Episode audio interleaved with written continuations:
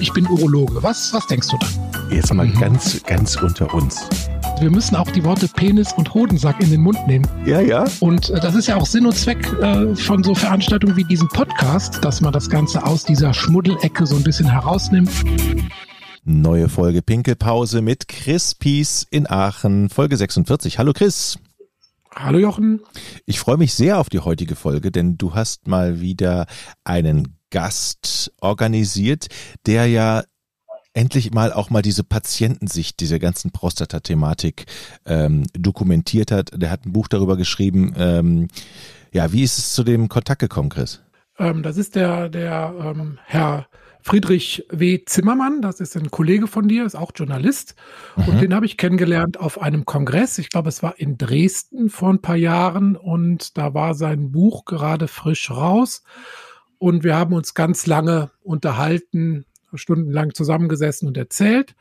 Und äh, so kam der Kontakt und seitdem sind wir immer mal wieder in Kontakt. Und ich glaube, der Herr Zimmermann hat da sehr wichtige Aufklärungsarbeit geleistet mit seinem Buch. Das Buch heißt Liebe, Lust, Prostata. Und ähm, er sagt immer ganz schön, äh, hat keinen Verlag gefunden, deshalb im, im, Eigenverlag das verlegt, weil Liebe und Lust verkaufen sich natürlich gut. Das Wort Prostata ähm, verkauft sich nicht so gut, deshalb hat er es im Eigenverlag gemacht und es verkauft sich aber doch. Und ähm, ja, es ist sicherlich Grund genug, dass wir hier nochmal über seine Krankengeschichte und über sein Buch und seine Aufklärungsarbeit sprechen. Herzlich willkommen, Herr Zimmermann. Ja, ich grüße Sie. Ich rufe aus oder ich spreche aus Berlin, mhm. aus Berlin Mitte. Sie sind ja ein Journalistenkollege, waren lange beim Sender Freies Berlin, beim Westdeutschen Rundfunk. Ich kann nur an dieser Stelle mal empfehlen, ähm, in, in die Archive zu gehen für alle, die sich für Dokumentation interessieren. Da haben Sie ja auch große Arbeit geleistet. Unter anderem haben Sie mehr, äh, äh, viele Dokumentationen über äh, die Diamanten, äh, Schürfprozesse in, in, in Afrika produziert. Ähm, also Sie haben ein ganz bewegtes Leben auch äh, als Journalist hinter sich. Ne? Ja, das stimmt. Also von Berlin, vom damaligen Sender Freies Berlin, bin ich dann zur Deutschen Welle in die Afrika-Redaktion, Afrika Englisch. Äh, ich wollte hier raus aus Berlin. Ähm, von dort dann etwa zehn Jahre in ähm, Afrika und in der dritten Welt getingelt und äh, der WDR hat mich dann irgendwann äh, eingekauft und äh, mich auch pensioniert. Mhm. Das heißt, nach der Pensionierung, ähm, ja, hatte ich dann Zeit, dieses Buch zu schreiben. Aber ähm, vielleicht ist es interessant, als ich damals hatte ich einen Lehrauftrag in Johannesburg an der Witz-Universität. Und äh, mein väterlicher äh, Freund, der Leiter des Instituts für Drama, der sagte eines Tages, äh, er müsse ins Krankenhaus und würde an der Prostata operiert. Das war natürlich für alle ein Schock. Äh, darüber spricht man in Südafrika ja nicht über die Prostata und äh, alles das, was da unten rumhängt. Mhm. Also ähm, sprach er mich dann, als er, äh, ich habe ihn dann im Krankenhaus besucht und das erste, was er sagte, wenn ich rauskomme, mache ich einen Termin beim Urologen für dich. Du musst unbedingt in deinem Alter auch dein PSA-Wert kennen. Und ich wusste natürlich überhaupt nicht, was ein PSA-Wert ist. Hm. Und so kam ich zu diesem PSA-Wert. Was dieser PSA-Wert bedeutet, weiß natürlich Dr. Pies besser als ich zu erklären, aber mir hat er das Leben gerettet. Wie alt waren Sie, Herr Zimmermann, als das ähm, erstmals bei bestimmt wurden, als Sie Ihrem Freund John ähm, gefolgt sind, sozusagen? Ja, das war ähm, Ende 50. Ende 50. Dann haben Sie angefangen mit der regelmäßigen Vorsorge. Ja, dann, äh, als ich dann zurückkam nach Deutschland, äh, bin ich zu meinem Hausarzt und habe gesagt, äh, ich möchte gen, gerne einmal im Jahr äh, einen Test, einen PSA-Test machen. Mhm. Und das haben wir auch durchgehalten. Mhm. Und der war anfangs in Ordnung.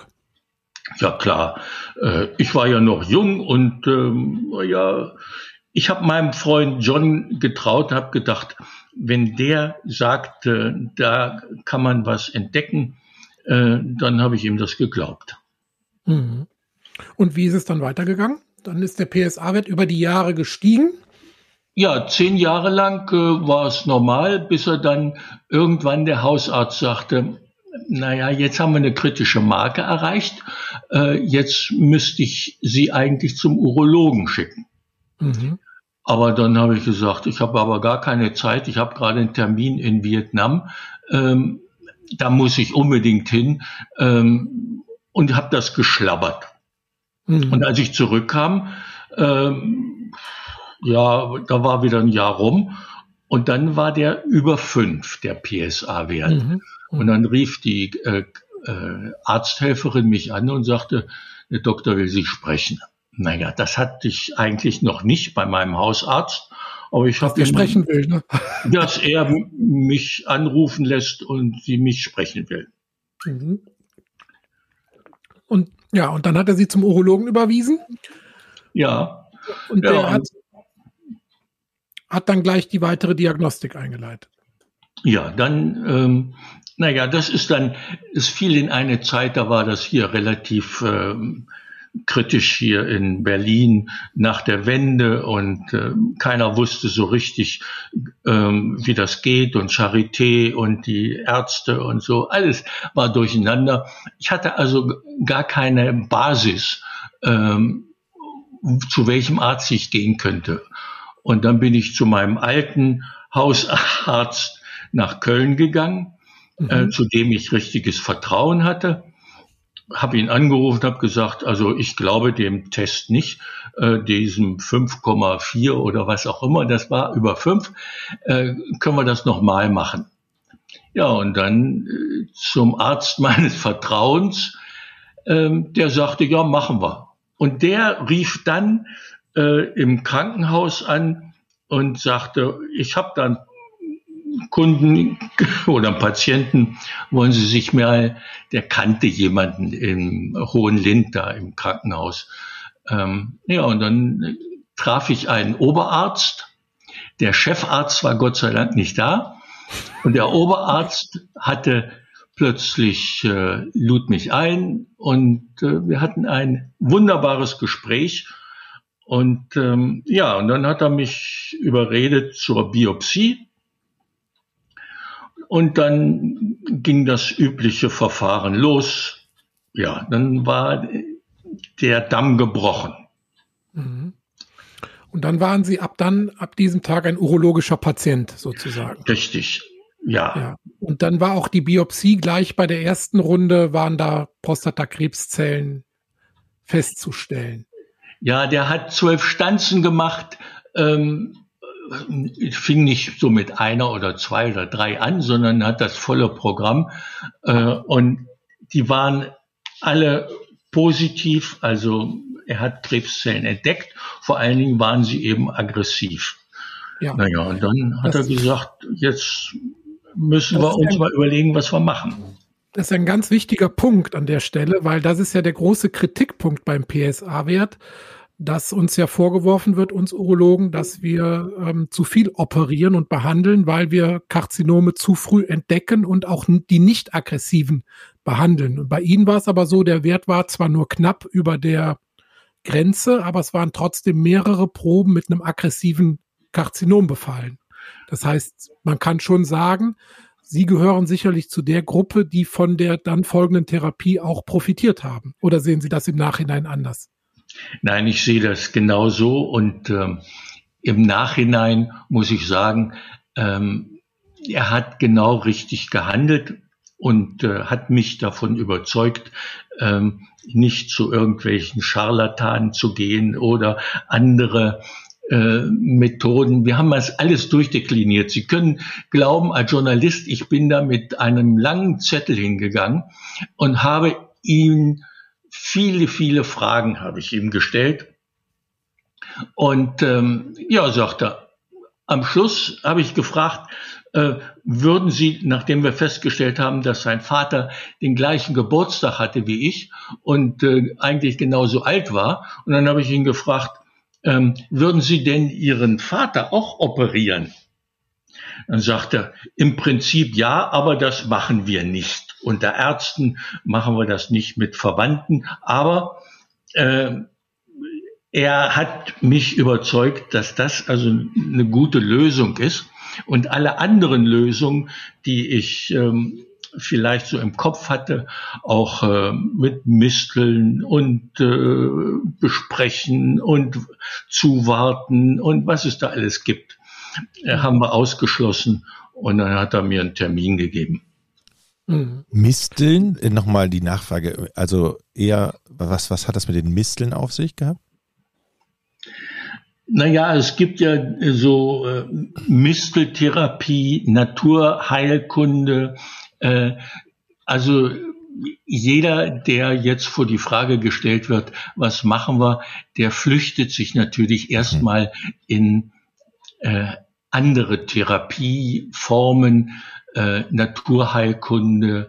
Ähm, da gibt es also viele Sachen, die einem versprochen werden. Und nun hatte ich das Glück oder das Unglück, äh, weil ein Kollege von mir, der hatte mit einer Elektrotherapie eines Holländers ähm, seine Prostata behandeln lassen wollen und der ist dann äh, doch letzten Endes gestorben und das wollte ich natürlich nicht. Ich wollte ja leben. Eine Frage an, an Chris. Äh, wenn man, natürlich ist man in dieser Situation, kann ich mir vorstellen, als Patient erstmal äh, erstmal baff, wenn man so eine Diagnose kriegt und greift dann zu solchen ähm, angebotenen Möglichkeiten. Würdest du als Facharzt denn sagen, das ist eine gute Alternative oder würdest du da grundsätzlich mal von abraten? Da, an der Stelle kann ich direkt mal Werbung für mein neues Buch machen, was vor einer Woche erschienen ist, Fokus Prostata. Und da habe ich ähm, all diese Patientenfragen, die dann immer kommen, äh, zusammengetragen und aber wirklich anhand der aktuellen Leitlinien und anhand der aktuellen Studienlage beantwortet. Und da muss man ganz klar sagen, komplementärmedizinische Maßnahmen ersetzen nicht die schulmedizinische Therapie. und da ist es tatsächlich so, da muss man ähm, abraten an der Stelle, dass man äh, praktisch eine schulmedizinische äh, Therapie durch eine anders geartete Therapie ersetzt. Man kann ergänzend sicherlich einiges tun, Ne? Aber man sollte jetzt nicht eine, eine empfohlene Therapie anhand der Leitlinien über Bord werfen, um sich dann einer äh, Therapie zu unterwerfen, die nicht nachgewiesenermaßen ähm, die Heilungschancen hat, wie das die schulmedizinische Behandlung hat.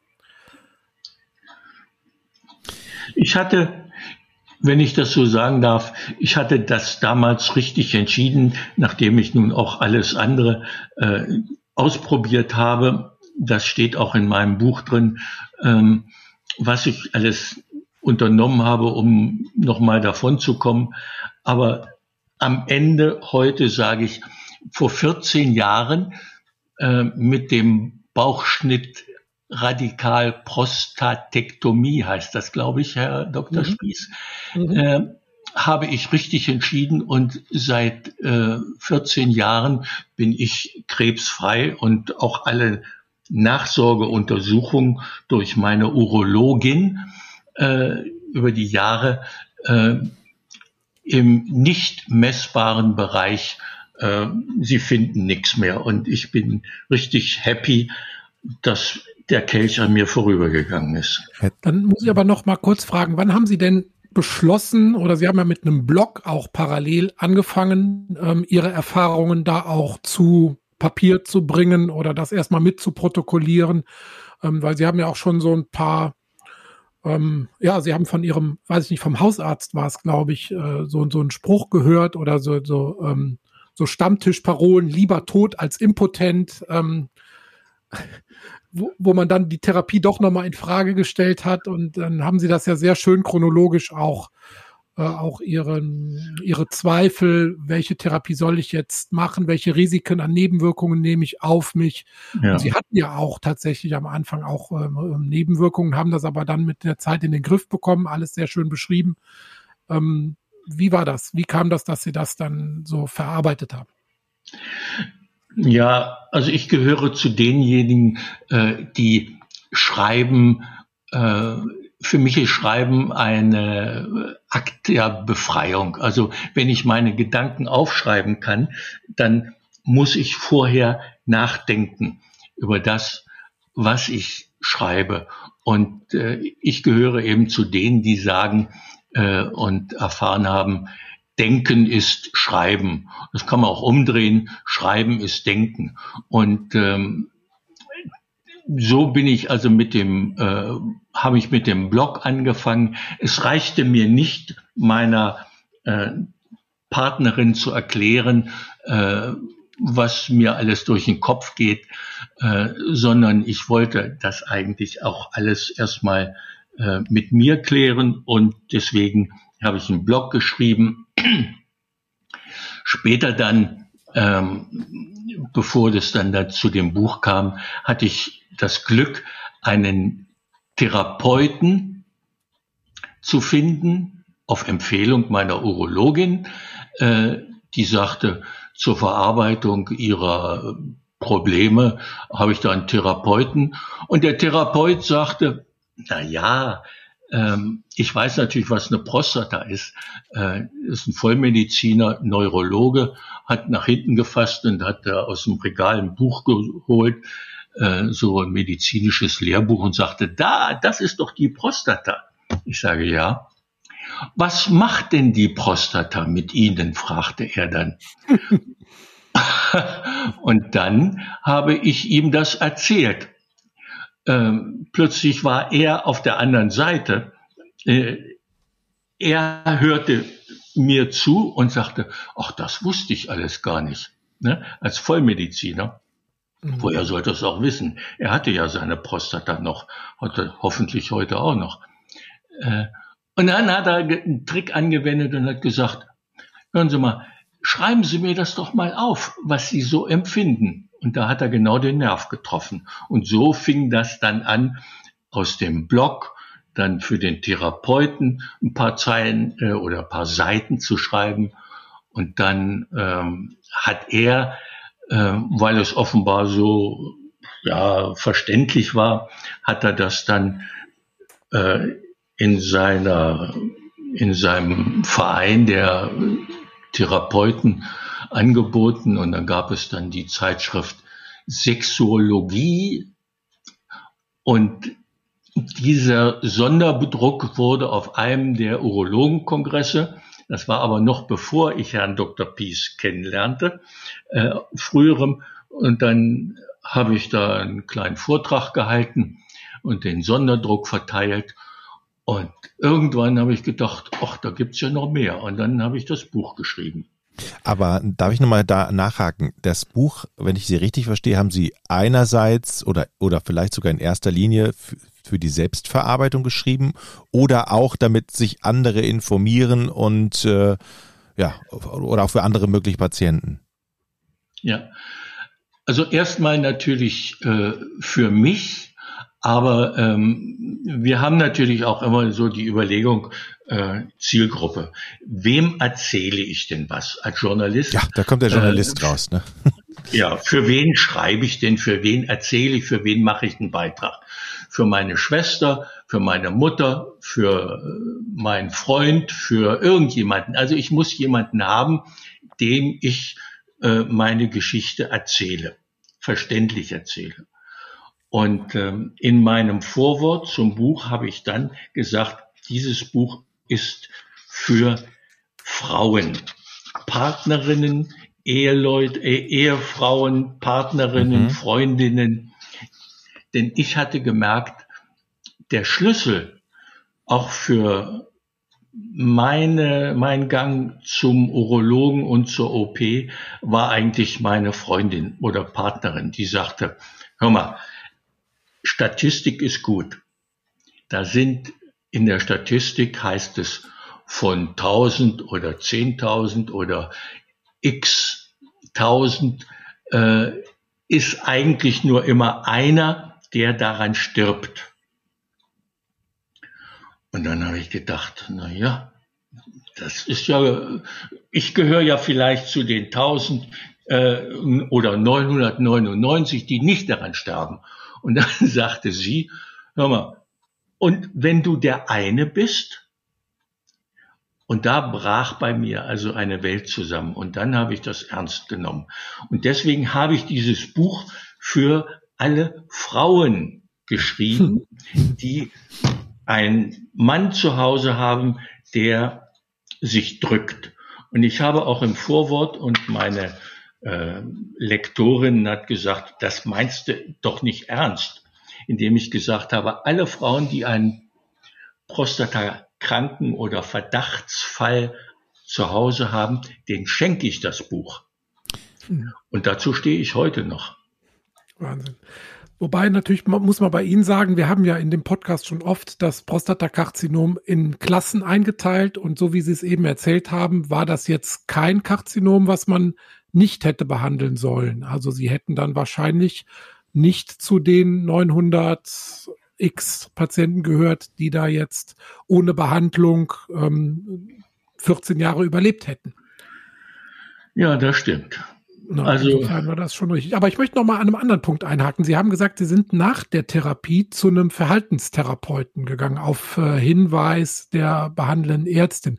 Das ist ja schon mal sehr ungewöhnlich, weil die meisten Männer machen nach der Therapie dieses Buch oder klappen dann sozusagen das Kapitel zu. Aber Sie haben das dann noch weiter verarbeitet. Ja, ich hatte natürlich äh, Angst Angst ähm, vor dem Rezidiv, wie es dann so schön heißt, äh, das könnte ja wiederkommen. Also ich hatte Überlebensangst. Mhm. Ähm, das ist bei mir nicht in den Kleidern hängen geblieben. Ich mhm. wollte nicht zum Alltag übergehen. Äh, und äh, außerdem habe ich das Gefühl, ich brauchte jemanden, mit dem ich mal äh, sprechen kann.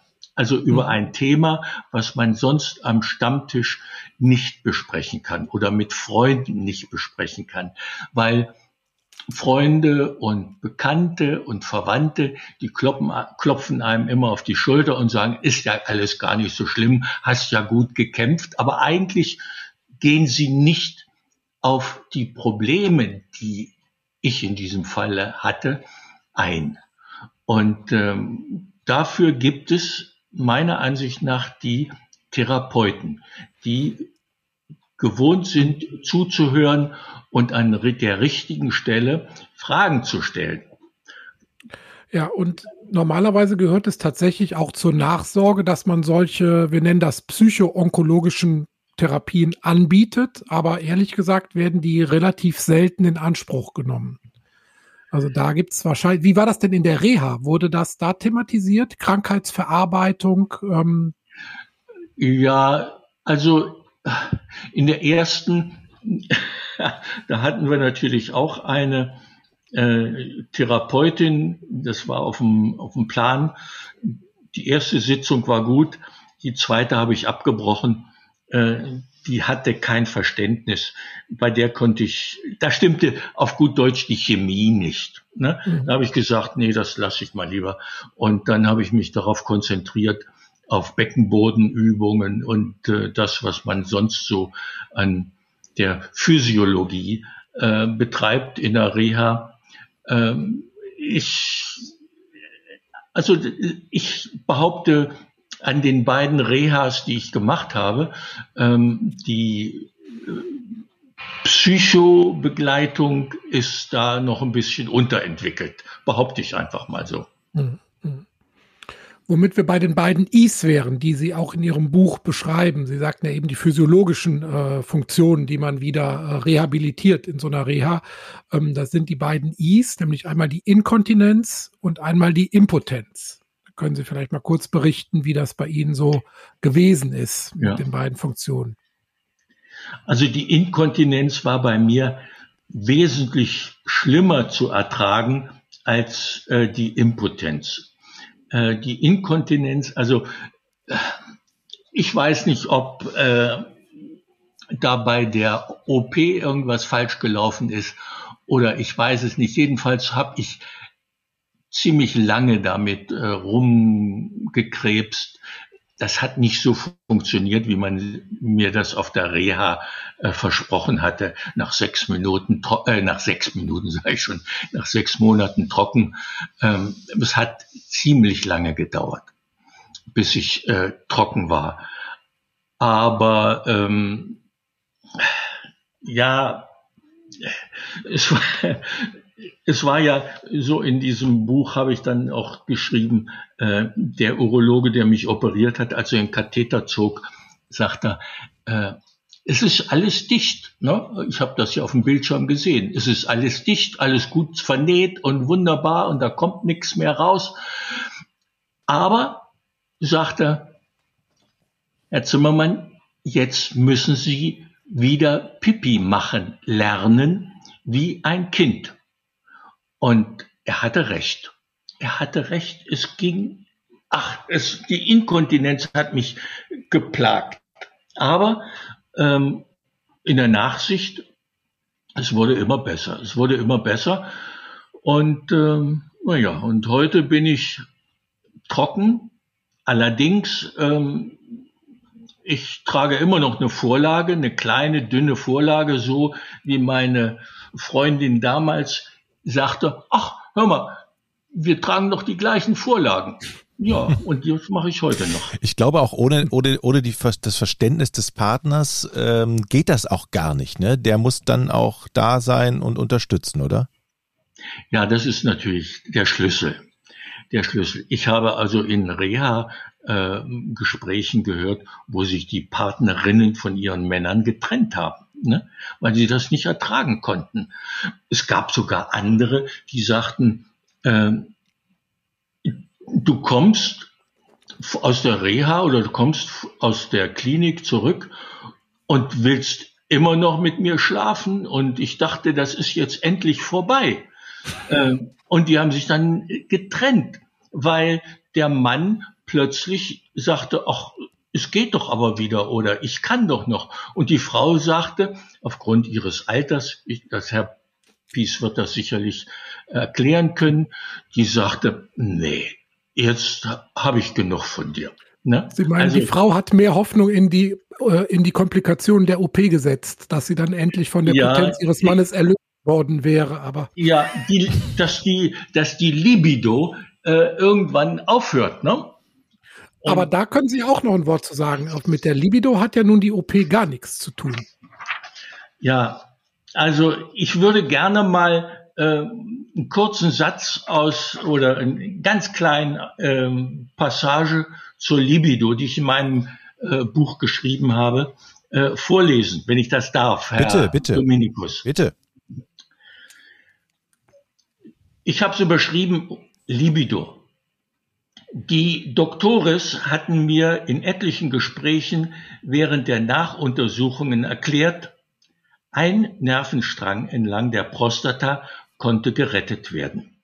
Zwar hatte ich im Vorgespräch um eine nervenschonende Operation gebeten, allerdings nicht um jeden Preis. Verkrebstes Gewebe am Nervenstrang sollte genauso entfernt werden wie alles andere auch. Ich hatte Glück, ein Strang war noch nicht befallen. Dieser Nerv konnte also bleiben. Nach der Entfernung der Prostata, so merkte ich bereits am ersten Tag nach meiner Rückkehr in Berlin, die Libido wurde zweifelsfrei nicht entfernt. Diese Befürchtung höre ich häufiger von Männern, die sich vor der Entscheidung zur Operation drücken. Libido in unserem Sprachgebrauch bedeutet sexuelles Verlangen. Und schon am ersten Tag zu Hause brennt erneut das Feuer für meine geliebte Paula. Die alte Lust, neues Verlangen. Ich glaube, alles wird wieder gut, wenn ich nur kräftig übe. Ob das wirklich so ist? Der Aufenthalt im Krankenhaus dauerte immerhin 14 Tage. Ende des Zitats. Ähm, und Sie haben das ja auch im Buch sehr schön beschrieben, wie sich das dann alles wieder auch mit medikamentöser Unterstützung ähm, die, die sexuelle Funktion wieder gebessert hat. Auch da können wir, glaube ich, vielen Männern ähm, zumindest Hoffnung machen. Also die Angst nehmen kann man natürlich nicht, weil es gibt immer noch eine relativ hohe Rate an Impotenz nach der Operation, aber es gibt auch gute Mittel dagegen was zu tun und ähm, Sie haben ja auch kräftig trainiert mit Erfolg. Ähm, am, am, Anfang haben Sie über Schmerzen berichtet. Das ist vielleicht auch nochmal wichtig zu erwähnen bei Erektion. Ja, das ist, also ähm, was ich natürlich erstmal äh, registrieren musste, der Bauchschnitt, ähm, der verheilte ja relativ schnell. Also offenbar ein gutes Heilgewebe. Aber die Verletzungen im Inneren, die machten mir doch doch einigermaßen zu schaffen. Und äh, da war ich dann auch etwas zurückhaltend, ähm, was den äh, Geschlechtsverkehr anging. Ähm, naja, wir, wir entwickelten natürlich andere Techniken. Äh, die Liebe wo sie dann hinfällt, die geht auch ohne dieses ewige rauf, rein, raus, runter oder runter, raus. Äh, diese Penetrationsgeschichte äh, gefällt den Frauen ja ohnehin nicht immer unbedingt. Und äh, mir passte das auch. Äh, es hat sich dann im Laufe der Zeit doch geändert. Aber ähm, die inneren, die Innereien äh, haben doch geschmerzt. Ja, da kann man ja relativ gut erklären, ne? weil dann Nervenimpulse einfach ähm, sagen beim Orgasmus äh, zu einem Organ, was gar nicht mehr da ist, zieh dich zusammen. Also, weil normalerweise zieht sich ja die Prostata beim Orgasmus zusammen, um das Sekret auszustoßen. Und der Orgasmus bleibt ja erhalten, aber das Zielorgan ist gar nicht mehr da. Das ist jetzt alles anders als vorher. Und da kann man sich schon vorstellen, dass das auch am Anfang mit Schmerzen verbunden ist. Ja. Ja. Mhm. Ja, und ähm, dann kam nach dem Buch noch ein Comic. Wie kam das denn? ja, ähm, also ich merkte natürlich, dass äh, der Buchabsatz äh, nicht so richtig flutschte. Also ähm, ich habe ein bisschen Öffentlichkeitsarbeit gemacht, aber äh, das Thema war nicht so interessant. Und ähm, dann habe ich gedacht, wie kriege ich eigentlich die Männer dazu, äh, sich für das Thema zu interessieren? Und ich gehöre zu der Generation, der ähm, die mit äh, Comics aufgewachsen ist. Und, äh, und Barbarella war der erste ja, anzügliche, sexuell aufgeladene äh, Comic aus meiner Jugend. Und da habe ich gedacht, ach, vielleicht kriege ich ja die Männer, wenn ich jetzt einen Comic zeichne zu dem Thema. Und habe eine, äh, eine Illustratorin gefunden, ähm, und die sagte, ach, das mache ich, obwohl ich noch nie im Krankenhaus war. Ich weiß gar nicht, was da ist, aber ich sage, na ja, dann machst du eine ordentliche Recherche. Die hat sie dann gemacht. Ähm, und dann habe ich gedacht, na ja, jetzt haben wir das Com den, der die das Comic und ähm, jetzt gibt es das Buch äh, dazu. Aber das hat auch nicht funktioniert. Ich meine, Hätte man nicht allzu viel Hoffnung haben wir da auch nicht, weil die Männer kümmern sich erst um dieses Organ, wenn was damit kaputt ist. Da müssen wir uns, glaube ich, nichts vormachen. Aber es gibt genügend Männer in Deutschland, 60.000 pro Jahr, die neu diagnostiziert werden mit Prostatakrebs. Und jeder zweite entwickelt zumindest eine Prostatavergrößerung. Also die, mm, die werden praktisch durch die Natur mit der, mit der Nase draufgestoßen, sich irgendwann um die Prostata zu kümmern. Und vielleicht setzt unsere Aufklärungsarbeit einfach da an. Also gar nicht so im Vorfeld, sondern wir werden da, glaube ich, gar nicht so viel dran ändern können an dieser männlichen Einstellung, dass man erst sich kümmert, wenn was kaputt ist. Aber auch dann, an dem Punkt kann man immer noch viel Aufklärungsarbeit leisten. Das tun Sie mit Ihrem Buch, das tun wir mit unserem Podcast und da bleiben wir einfach dabei, würde ich sagen. Ja, da bleiben wir dabei. Vielleicht abschließend nochmal der Hinweis auf Ihre Homepage Die heißt www.liebe-lust-prostata.de und da kriegt man dann auch, wenn man möchte, das Buch, den Comic und auch Kontakt zum Herrn Zimmermann selbst. Ich hätte vielleicht noch eine abschließende Frage, so aus Patientensicht. Wenn Sie einen Wunsch hätten, was man im Gesundheitssystem ändern könnte. Wie ist es Ihnen ergangen? Haben Sie immer die Informationen bekommen, die Sie haben wollten? Hat man sich genug Zeit gelassen? Fühlten Sie sich gut behandelt? Das ist ja immer so eine Frage, die die Patienten haben. Hätten Sie einen Wunsch, wenn man was verändern könnte? Ach ja, mein Vertrauen in die Ärzte, in das deutsche Gesundheitssystem ist nicht getrübt. Ich kann jedem sagen, äh, seid froh, dass ihr in Deutschland äh, lebt und äh, gesunde äh, und ja gesund bleiben könnt. Allerdings, äh, was ich mir als Wunsch äh, jetzt formulieren würde, ist Ärzte oder Ärztinnen. Meine mein Urologe ist eine Urologin. Ähm, nehmt euch mehr Zeit für ihre Patienten. Äh, den ersten Urologen, den habe ich gleich abgebügelt. Der hatte nämlich überhaupt keine Zeit für mich.